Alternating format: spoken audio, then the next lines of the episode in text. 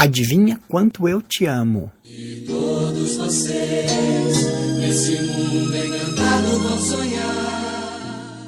De Sam McBratney. É só escutar com atenção e viajar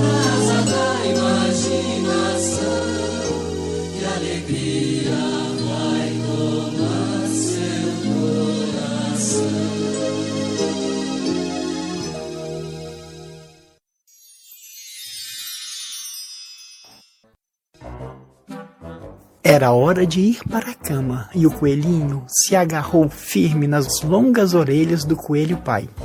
Ele queria ter certeza que o coelho pai estava ouvindo. Ah, ah, adivinha quanto eu te amo, papai? Acho que isso eu não consigo adivinhar, respondeu o coelho pai. Tudo isso, disse o coelhinho, esticando os braços o mais que podia. Só que o coelho pai tinha os braços mais compridos e disse: E eu te amo tudo isso. Isso é um bocado, pensou o coelhinho. Hum, e eu te amo toda a minha altura, disse o coelhinho. E eu te amo toda a minha altura, disse o coelho pai. Puxa, isso é bem alto, pensou o coelhinho. Eu queria ter braços compridos assim. Então o coelhinho teve uma boa ideia. Ele se virou de ponta cabeça apoiando as patinhas na árvore. E eu te amo até as pontas dos dedos dos meus pés.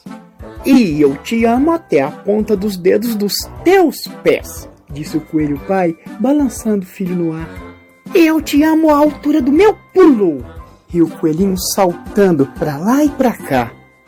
E eu te amo à altura do meu pulo, riu o coelho pai, e saltou tão alto que suas orelhas tocaram os galhos da árvore.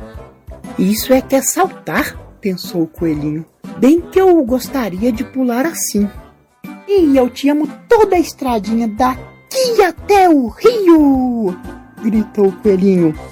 E eu te amo até depois do rio, até as colinas, disse o coelho pai. E eu te amo até a lua, disse ele e fechou os olhos.